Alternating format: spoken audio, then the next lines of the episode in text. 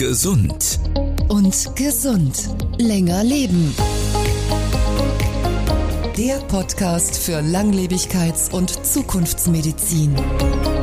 Mit Dr. Dr. Dominik Duscher Und Dr. Gerd Würz. Hallo, ich bin Dr. Gerd Wirz, Neurophysiologe, Medizinmoderator und Digital Health Experte und mein Spezialgebiet ist die Zukunftsmedizin. Hallo zusammen, mein Name ist Dr. Dr. Dominik Duscher. Ich bin Facharzt für plastische und ästhetische Chirurgie und lehre angewandte regenerative Medizin an der Uni Tübingen. Als Pionier in diesem Spezialgebiet, das uns früher oder später alle angeht, Langlebigkeitsmedizin. Gemeinsam sind Sie das Team Gesund. und gesund. Für ein besseres und längeres Leben. Besser leben und länger leben, das ist in jeder Folge unsere Mission. Wir wollen Ihr Fenster in die medizinische Zukunft öffnen und Ihre Fragen beantworten. Denn dass wir länger leben, das ist statistische Gewissheit. Aber wie wir es tun, das haben wir selber in der Hand. Innovationen in der Medizin und der neueste Stand der Forschung stehen im Mittelpunkt dieser Reihe. Wir wollen Sie neugierig machen auf das, was bereits medizinisch möglich ist und möglich wird. Offen für Neues, aber immer mit einem kritischen Blick, ob das auch wirklich etwas taugt. Wie können wir gesund alt werden? Oder werden wir alle dauerhaft länger leben? Was ist Regenerationsmedizin und werden wir Krankheiten wie Diabetes und Krebs eines Tages heilen können? Alles Fragen, die wir Ihnen gerne an dieser Stelle beantworten. Wenn Sie auch eine Frage an uns haben, schreiben Sie uns bitte. Fragen an Gesund und Gesund länger leben. Mit Duscher und Würz. Unter www.gesundundgesund.de. Hallo Dominik, schön, dass wir wieder eine gemeinsame Podcast-Folge aufnehmen. Wir sehen uns nicht, aber wir hören uns. Aber bei dir im Hintergrund höre ich so ein Rauschen, als ob du auf einer Düse reiten würdest. Was machst du gerade? Oder auf einer Bohrinsel. Äh, nein, ich bin weder am Flughafen noch auf der Bohrinsel im Pazifik. Ich bin auf der Universität Tübingen tatsächlich hier im Besprechungssaal, wo ich gerade vorher ein Studentenseminar abgehalten habe. Und offenbar rauscht da irgendwas komisch, eine Heizung oder so. Ich werde es nicht los. Ja, damit müssen wir, glaube ich, heute einfach zurechtkommen. Oder liegen da noch bewusstlose Studenten, die du völlig ausgelaugt hast? Oder ist es das Schnarchen? Ah, das ist das Schnarchen. Ja, der Studenten nach zwei Stunden Vorlesung. Nein, ich glaube, es ist tatsächlich die Heizung, wo es ja gar nicht so warm ist. Ah. Ist das wie in allen öffentlichen Gebäuden? 18 Grad und dann ist Richtig. Feierabend? Genau, und dafür laut. Ja, dafür laut. und du sitzt im dicken Daunenmantel da. Ja, ich sitze im fetten Pullover zumindest, damit komme ich, glaube ich, durch. Und ja, ich freue mich auf die Frage dieser Folge, nicht? Wir haben ja hier eine Zuschrift bekommen von der Frau Delsing. Genau. Und diese Frage wollen wir natürlich hier jetzt auch gerne beantworten. Ute Delsing wartet wahrscheinlich schon ganz sehnsüchtig und möchte wissen, ob denn ihre Frage heute beantwortet wird. Und zwar hat sie uns gefragt, ob denn mit Schäden belastete Zellen sich irgendwann selber vernichten oder ob sich die Belastung bei der Zellteilung verdoppelt dann. Sie fragt, weil ihre Heilpraktikerin per Speicheltest ihre Zellen analysiert hat und die festgestellten Schäden nun entfernen möchte. Klingt irgendwie so ein bisschen nach Wunderheilung. Ja. Wie seriös ist das, Dominik? Klingt ein bisschen abenteuerlich. Grundsätzlich ist es richtig, dass beschädigte Zellen sich natürlich aus unserem Organismus auch wieder verabschieden müssen ja, und das auch tun. Das geht entweder über den kontrollierten Selbstmord der Zelle, die Apoptose, oder nicht so gut ja, über die Seneszenz, dass eine Zelle hier abtritt aus ihrer Funktion, aber doch irgendwo noch im Gewebverbund erhalten bleibt was wir wieder nicht so gerne haben. Ja, also die seneszenten Zellen werden auch die Zombiezellen genannt. Hier sei es, wie es sei, aber in diesem Beispiel wird auch hier auf eigentümliche Dinge verwiesen, wie Zellbelastungen, Impfschäden und so weiter und man möge das entfernen. Also ich bin der Meinung, ohne dass ich jetzt genau weiß, was hier der Gegenstand der Analyse war, dass es durchaus sinnvoll sein kann, hier solche seneszenten Zellen zum Beispiel gezielt durch senolytische Therapeutika zu entfernen. Aber ganz klar muss hier erst einmal festgestellt werden, handelt es sich hier um eine evidenzbasierte Analyse. Ja, also haben wir hier überhaupt, sage ich jetzt mal, einen universitätsmedizinisch korrekt erforschten Analyseparameter vorliegen und dann natürlich davon abgeleitet auch wieder, ja, die Therapie ist das wiederum eine evidenzbasierte Therapie, die auch wissenschaftlich durch Studien abgesichert ist. Beides, ohne jetzt das Detail zu kennen, wäre ich hier im Zweifel. Aktuell würde ich abraten von dieser Therapie, Frau Delsing, ohne jetzt komplett das ganze Bild zu kennen. Tendenziell also eher abraten. Ich hoffe, liebe Frau Delsing, Ihnen hilft die Antwort von Dominik Duscher ein wenig weiter. Vielen Dank und alles Gute für Ihre Frage, Frau Delsing. Und jetzt gehen wir ab ins heutige Thema, Dominik. Du erinnerst dich an unsere erste Folge. Da konnten wir schon ein bisschen anteasern, auf was wir heute ausführlicher eingehen wollen. Ganz genau, und zwar dreht sich heute alles um die Unterschiede zwischen unserem chronologischen und unserem biologischen Alter. Ja, ein Lieblingsthema von mir tatsächlich. Ja, und keine Sorge, wenn Sie uns heute zum ersten Mal hören, wir gehen das jetzt alles in Ruhe nochmal durch. Und die passende Frage dazu, die heißt... Die Frage. Was unterscheidet unser biologisches von unserem chronologischen Alter? Die Vision. Unser Alter wird nicht nur durch das bestimmt, was im Pass steht, denn wie heißt es so schön, man ist nur so alt, wie man sich fühlt. Ja, es ist tatsächlich so, dass unsere biologische Uhr völlig anders tickt als unsere chronologische, also zumindest oft. Und es gibt auch Mittel und Wege, sie zurückzudrehen. Und was das biologische Alter über uns verrät und warum es etwas mit der Gesundheit unserer Zellen zu tun hat, dazu jetzt mehr. Die Fakten. Wir starten wie gewohnt mit drei Fakten. Und diese lauten, erstens, unser biologisches Alter ist ein besserer Gesundheitsparameter als die Altersangabe in unserem Pass. Zweitens, unser biologisches Alter ist eine Frage der Zellgesundheit. Und drittens, Änderungen in unserem Lebensstil lassen unsere biologische Uhr langsamer ticken. Soweit die Fakten. Doch bevor wir richtig einsteigen ins Thema, eine Information unseres Partners, der dafür sorgt, dass Sie diesen Podcast gratis genießen können. Gesund und gesund. Werbung. Wie sich chronologisches Alter und biologisches Alter unterscheiden, das ist heute unser Thema bei Gesund und Gesund. Und unser Werbepartner Athletic Greens kann Ihnen dabei helfen, den Prozess des biologischen Alterns zu verlangsamen. Mit Stoffen, die der Vitalität im Alter zuträglich sind, indem sie diverse Körperfunktionen unterstützen. Sie hören schon, Athletic Greens ist der perfekte Partner für ein gesundes und aktives Leben. Ich möchte Ihnen heute gerne AG1 vorstellen. Das ist fundamentale Ernährung einfacher gemacht. Ein Drink pro Tag bietet Ihnen eine ausgewogene Mischung aus 75 Inhaltsstoffen wie Vitaminen, Mineralstoffen, Botanicals und lebenden Kulturen, die nach neuesten wissenschaftlichen Erkenntnissen zusammengestellt sind. AG1 enthält Stoffe, die dazu beitragen, die Zellen vor oxidativem Stress zu schützen. Der entsteht zum Beispiel durch körperliche und mentale Belastungen, durch ein hohes Trainingskontingent oder durch Umwelteinflüsse. AG1 ist auch mein täglicher Nährstoffkick immer vor dem Frühstück und mein Start in einen energiegeladenen Tag. Ich mag den Drink ganz besonders gern, weil er eben nicht so süß ist und angenehm fruchtig schmeckt. Und namhafte Wissenschaftler wie der wohl weltbekannteste Langlebigkeitsforscher Peter Ettia arbeiten an der Zusammensetzung mit. AG1 passt perfekt in unser aktuelles digitales Zeitalter, denn es ist ein agiles Nahrungsergänzungsmittel.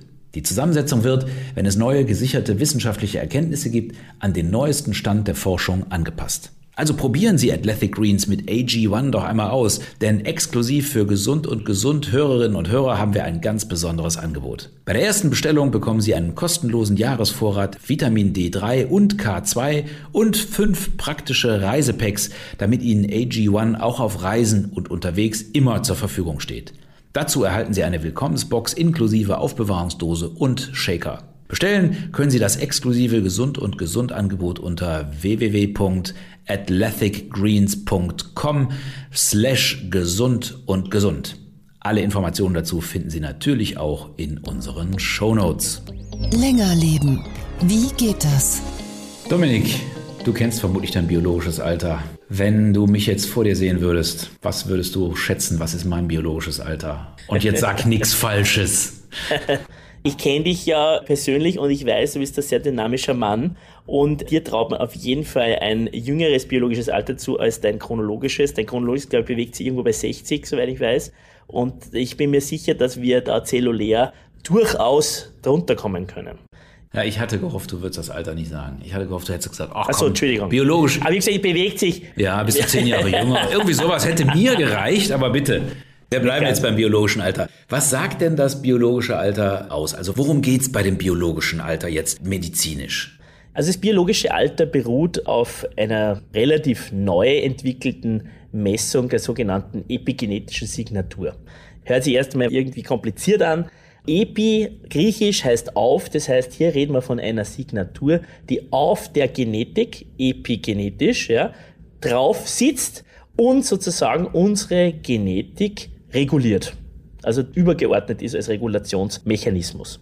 kann man jetzt mal so stehen lassen, aber man kann es vielleicht noch ein bisschen griffiger machen, wenn man sagt, mhm. eigentlich ist es wie die Software, die die Hardware unserer Gene dirigiert. Weil wir bei einem Computersystem, viele Menschen haben einen Computer zu Hause, dann haben sie einmal gekauft. Der ist und bleibt wie er ist die Hardware. Die ist immer gleich. Aber was wir immer wieder erneuern können und ja oft sogar müssen, weil und der Computer, ne, wenn man das kennt, das ist lästige Software-Update bitte machen. Ne? Ja. da möchte der Computer hier eine neue Software aufgespielt bekommen und diese Software steuert ja die Hardware zur Gänze. Das heißt, ist ein extrem wichtiger Punkt und die Epigenetik kann man sich vorstellen wie so eine Software, die unsere Gene, die wir ja einmal gekauft haben, nämlich bei der Geburt, die haben wir ja von unseren Eltern mitbekommen, die sind ja unveränderlich, wenn sie nicht mutieren. Und das heißt, über diese Software der Epigenetik steuern wir unsere genetische Hardware. Und das ist gleichzeitig die Signatur, die wir als unser biologisches Alter hier messen können. Unsere Hardware, das sind ja quasi unsere Gene, also wenn ich es auseinanderziehe, unsere DNA-Stränge, die ja abgelesen werden und woraus wir werden, was wir sind. Ja, aber wie stelle ich mir jetzt also stofflich die Epigenetik vor? Also die Epigenetik sitzt im Sinne einer Methylierung der Genetik auf. Also die Methylierung ist das Anfügen von sogenannten Methylgruppen an gewisse Inseln auf unserer DNA, die sogenannten CPG-Inseln. Und auf mhm. diese Inselchen kann man Methylgruppen anheften oder nicht. Und je nachdem, wie die angeheftet sind, ob sie drauf sind oder nicht, ergibt sich wie eine Chiffre, wie eine Signatur auf unserer DNA und diese Signatur kann man wiederum dann in Beziehung setzen mit zum Beispiel der typischen Signatur eines 40-jährigen Menschen oder der typischen Signatur eines 50-jährigen Menschen und durch dieses in Beziehung setzen der Signatur jetzt zum Beispiel von dir, wenn ich von dir eine Probe nehme, Gerd, über mhm. eine sehr ausladende bioinformatische Datenbank kann ich dann eben sehen, okay, der Gerd, der schaut epigenetisch von der Signatur her aus eher wie ein 45-Jähriger und nicht wie ein 60-Jähriger. So, diese Methylgruppen, das sind ja quasi so Moleküle, ne, die irgendwo angeheftet werden. Was ist eigentlich gut, wenn da jetzt möglichst viele drauf sind oder eher weniger auf den DNA-Strängen oder auf diesen Inseln, wovon du eben gesprochen hast? Eine sehr komplexe Frage, weil man weiß das noch nicht so genau, was gut und was schlecht ist. Man beobachtet. Folgendes. Wenn wir zur Welt kommen dann haben wir eine epigenetische Signatur, die eher, sage ich jetzt einmal, tight ist, also die eher viele Methylgruppen hat.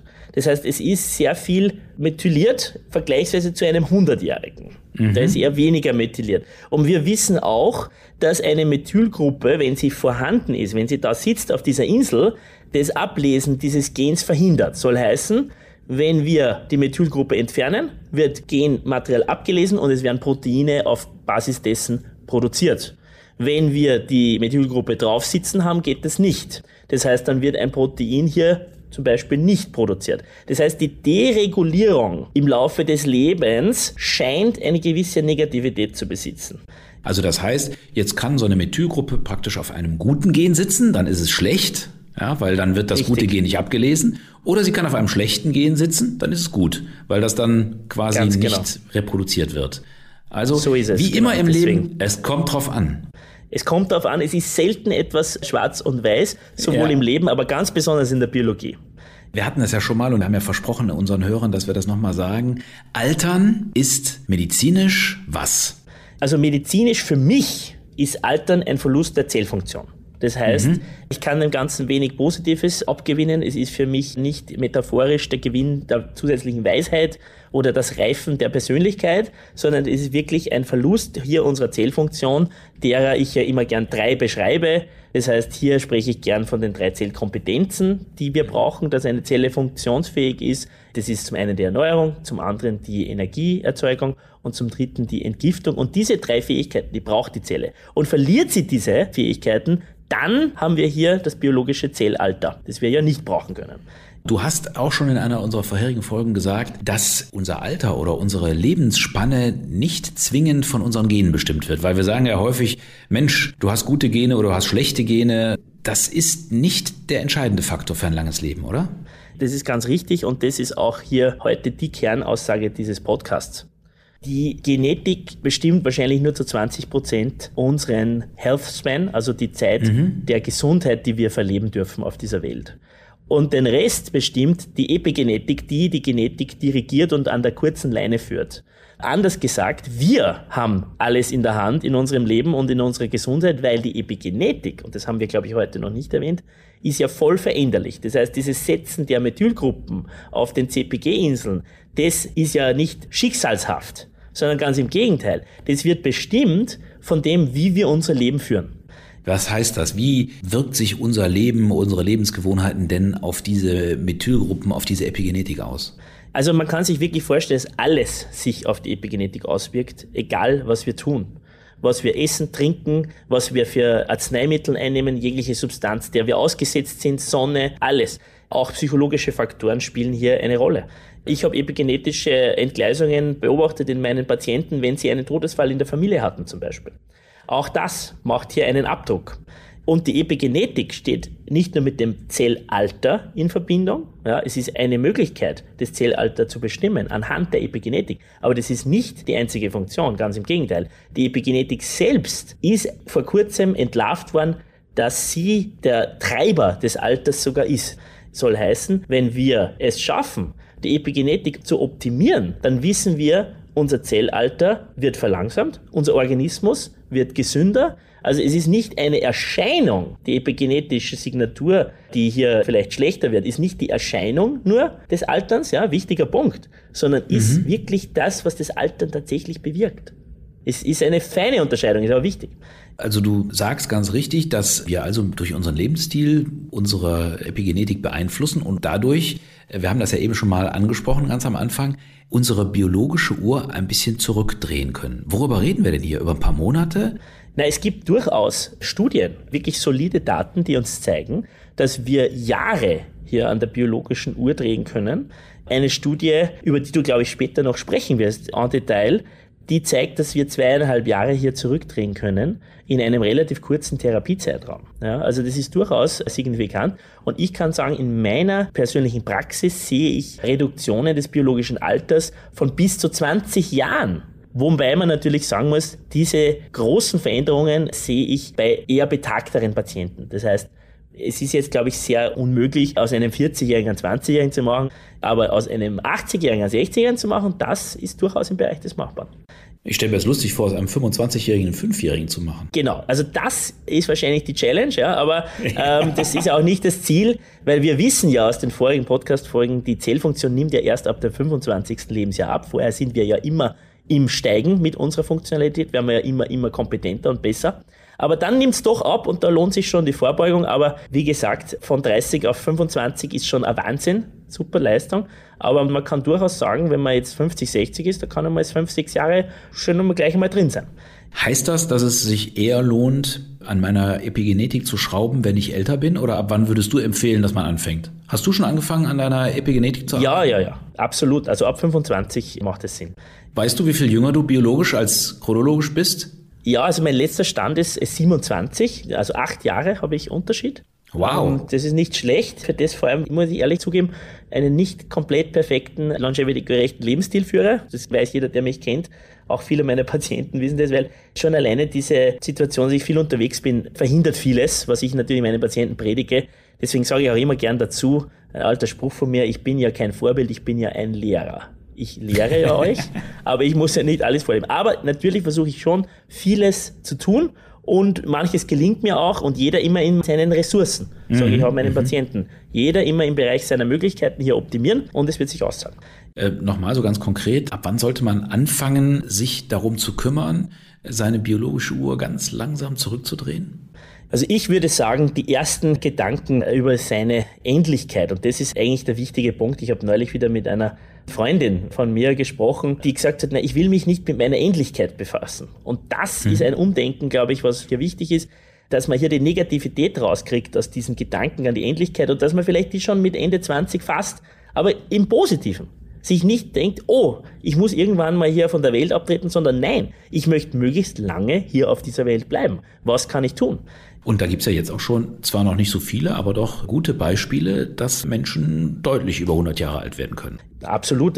Was wir hier an der Biologie sehen, können wir wirklich von 120 Jahre Lebenserwartung schon ausgehen. Also das ist durchaus machbar. Ich sage immer, 100 soll das neue 80 werden. Also wenn wir hier in dreistellige Bereiche uns vorwagen im Schnitt, das wäre schon ein schöner Erfolg zu meiner Lebenszeit zum Beispiel. Das würde ich mir wünschen für die Gesellschaft. Und natürlich immer ganz wichtig, alles in der Gesundheit. Ja, in der Gesundheit und in der Funktionalität.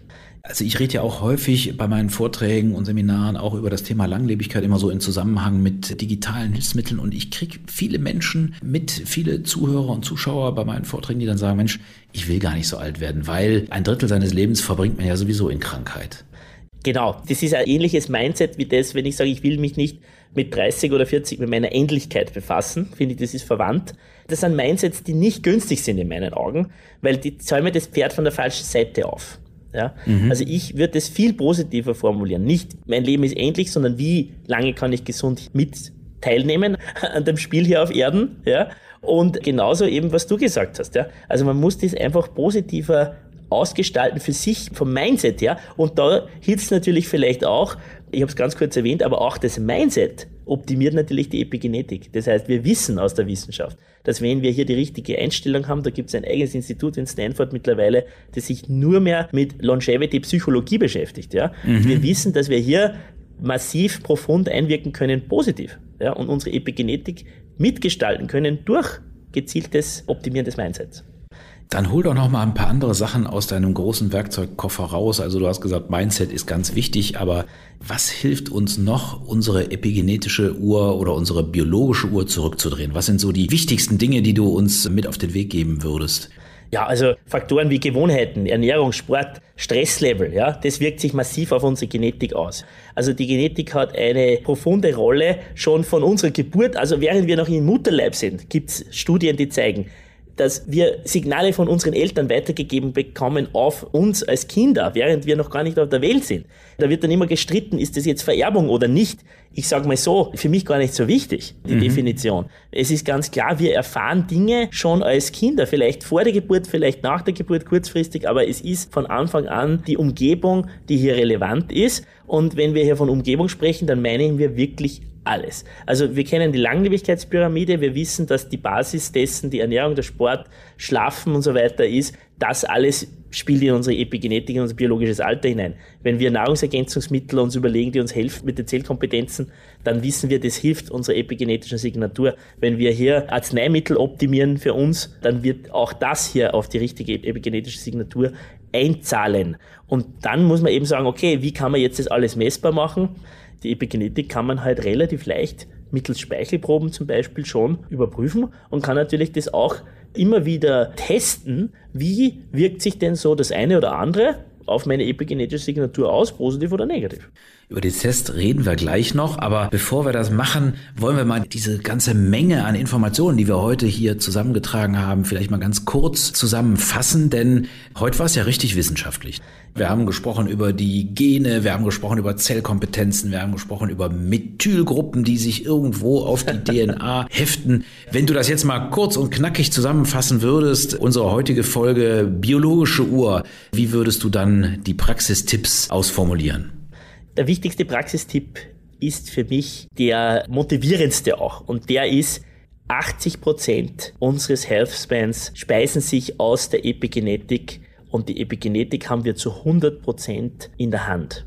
Das heißt, wir haben wirklich den Finger am Knopf Richtung Langlebigkeit, wenn wir hier eine optimale Lebensgestaltung epigenetisch korrekt uns verhalten und unser Leben führen.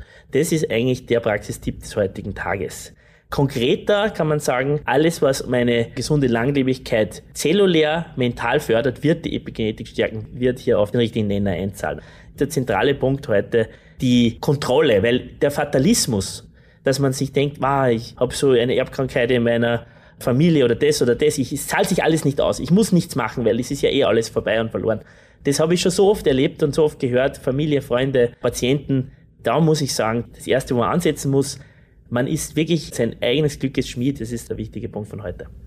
Ja, ein unglaublich motivierender, wichtiger Punkt für heute. Du hast wirklich sprichwörtlich dein Leben in der eigenen Hand und musst dich ein bisschen kümmern und dann kannst du ein langes und vor allen Dingen ein gesundes, langes Leben führen.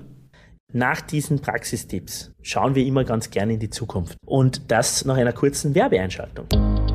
Gesund und gesund. Werbung. Ich habe mich immer schon gefragt, warum manche mit 50 noch Marathon laufen und vielleicht bereits erste chronische Krankheiten sammeln. Heute verstehe ich wieso. Neben dem chronologischen Alter als reine Zeitangabe gibt es auch ein biologisches Alter, das angibt, wie schnell oder langsam sie bisher gealtert sind. Aber was können wir tun, um unseren biologischen Alterungsprozess aufzuhalten? Auf meiner Suche bin ich auf Molecular gestoßen, den führenden Anbieter für Longevity Nahrungsergänzungsmittel in Deutschland. Molecular macht innovative Moleküle, die bei ihren Langlebigkeitspfaden ansetzen, für die Allgemeinheit verfügbar. Direkt aus der Zellforschung sozusagen. Die Qualität und der Service überzeugen mich seit Jahren und das Rejuvenation Kit ist jeden Tag bei meinem Frühstück dabei. In Rücksprache mit dem Team konnte ich für Sie einen Gutschein über 15% für die erste Bestellung organisieren. Im Molecular Online Shop finden Sie eine kuratierte Auswahl der wichtigsten Longevity-Moleküle wie Resveratrol, Quercetin und Spermidin. Produkte, die gezielt helfen, die molekularen Kennzeichen des Alterns zu bekämpfen. Wenn Sie auch Ihre Zellen verjüngen möchten, schauen Sie gleich auf molecular.de. Das buchstabiert man M O L E Q L A R und sichern Sie sich Ihren Rabatt mit dem Code gesund und gesund. Der Zukunftscheck. Es ist wieder Zeit für Checker Gerd, denn du bist der Mann für die digitalen Innovationen rund um unsere Themen. Was ist dein Check der Woche? Erstens sollten wir da nochmal ein bisschen deutlicher darauf eingehen mit diesen Speicheltests. Ich wollte das mal aus der digitalen Sicht schildern. Du siehst das ja immer aus der medizinischen Sicht und sagst, es ist ja super einfach. Man schickt einfach ein bisschen Speichel ein und danach kriegt man sein biologisches Alter. Aber was dahinter steckt, ist ja eine ganz ausgereifte künstliche Intelligenz. Und es geht mit unglaublichen Algorithmen, mit denen das funktioniert. Du hast das eben schon erwähnt. Man hat so eine künstliche Intelligenz ja gefüttert mit Tausenden von Daten, wie so eine DNA zu jedem bestimmten Alter aussieht. Von der Jugend an bis hin zu 100 Jahren. Und die hat sich diese KI gemerkt und jetzt kommt die individuelle Speichelprobe eines Menschen und dann gleicht die KI das mit allen Altersgruppen ab, die sie bisher gelernt hat. Und an irgendeiner Stelle sagt sie, zu der Altersgruppe passt diese DNA, die ich gerade heute bekommen habe, als Speicheltest am besten. So funktioniert das eigentlich. Genau so ist es. Also es ist wirklich ein Abgleichen von unglaublich vielen Datenmengen. Und das ermöglicht uns eben diese Eingruppierung des jeweils Einzelnen in den Sprengel, wo wir dann sagen können, okay, das ist ein Set das passt zusammen mit einem 35, 40, 45-Jährigen. Und das scheint auch ganz valide zu sein. Es gibt nämlich einige verschiedene KIs, die auch verschieden gefüttert worden sind, aber sie kommen offensichtlich, wenn es wissenschaftlich fundiert ist, zu ähnlichen Ergebnissen. Und das wurde auch nochmal in einer Studie bewiesen, nennt sich die TRIEM-Studie die hat mit einer ganz kleinen Patientenzahl stattgefunden, deshalb, weil es gar keine Patienten waren, sondern eigentlich gesunde Menschen, so mittleren Alters, im besten Alter, wie ich sagen würde, ja, so irgendwie zwischen 50 und 65. Und man hat neun Freiwillige gefunden. Und die Grundlage ist ja, dass wir Menschen in unserem jungen Alter eine Drüse haben, die sogenannte Wachstumsdrüse oder wissenschaftlich heißt die Thymus. Und die Gourmets werden die auch als Kalbsbries kennen. denn die Thymusdrüse von Kälbern wird häufig gebraten, was ein bisschen gemein ist. Aber diese Drüse hat ganz besondere Funktionen für unser Immunsystem und sie verkümmert leider mit dem Alter und wird immer kleiner. Was man also gemacht hat, ist, man hat gesagt, wenn man den älteren Menschen, die also eine ganz geringe Funktion dieser Thymusdrüse, dieser Wachstumsdrüse noch haben, wenn man denen davon einen Extrakt gibt und dazu noch zwei andere wirksame Medikamente, nämlich DHA, da wirst du vielleicht gleich noch was zu sagen, und Metformin. Dann wollen wir mal gucken, wie das funktioniert. Man hat denen das ganz kontrolliert, neun Patienten über ein Jahr gegeben und sie sind ich glaube, bis im Schnitt 2,5 Jahre jünger geworden und da haben alle verschiedenen epigenetischen Tests ähnliche Ergebnisse gezeigt und der eine oder andere von ihnen hat sich sogar in einem Jahr um 6,5 Jahre jünger gemacht. Vielleicht erzählst du noch ein bisschen was zu diesen drei Substanzen, die denen gegeben worden sind in diesem einen Jahr. Ja, es war auch noch Vitamin D noch dabei und noch ein paar Hilfssubstanzen, aber die Hauptakteure waren hier ein Wachstumshormon, DHEA, was eine Hormonvorstufe ist, Dehydroepiandrosteron, das kann dann wiederum in verschiedene Hormone im Körper umgewandelt werden, kann man sich wie einen Baustein vorstellen, aus dem dann verschiedene Teile des Hauses gemauert werden können. Und Metformin, das ein Diabetiker-Medikament ist, ein sehr althergebrachtes, das bekannt ist, dass es auch wirklich den Stoffwechsel der Zelle harmonisieren kann und durchaus in der Langlebigkeitsmedizin immer wieder mal gern erfolgreich und auch sicher eingesetzt wird.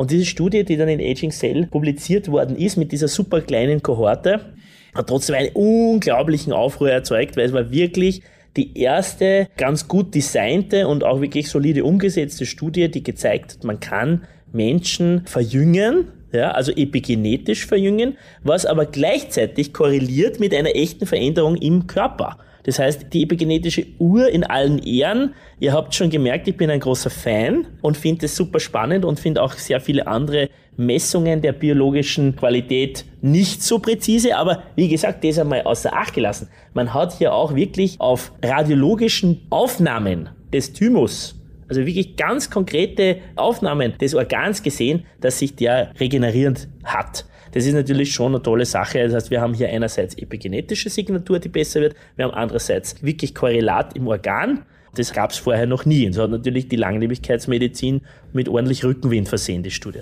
Und mich als Digital-Nerd hat das natürlich total fasziniert, dass wir eben wirklich mit diesem Beginn dieses digitalen Zeitalters in der Medizin es auch wirklich schaffen, an dieser biologischen Uhr zu drehen und das eben auch nachzuweisen. Und dieser Speicheltest, man kann den heutzutage relativ leicht bekommen. Aber vielleicht gibst du uns noch ein paar Tipps zum Abschluss, worauf man denn achten sollte, weil wahrscheinlich gibt es ganz viele Anbieter, die solche Speicheltests anbieten. Aber wie kann man die seriösen von den unseriösen unterscheiden und worauf sollte man achten, wenn man sich so einen gönnt?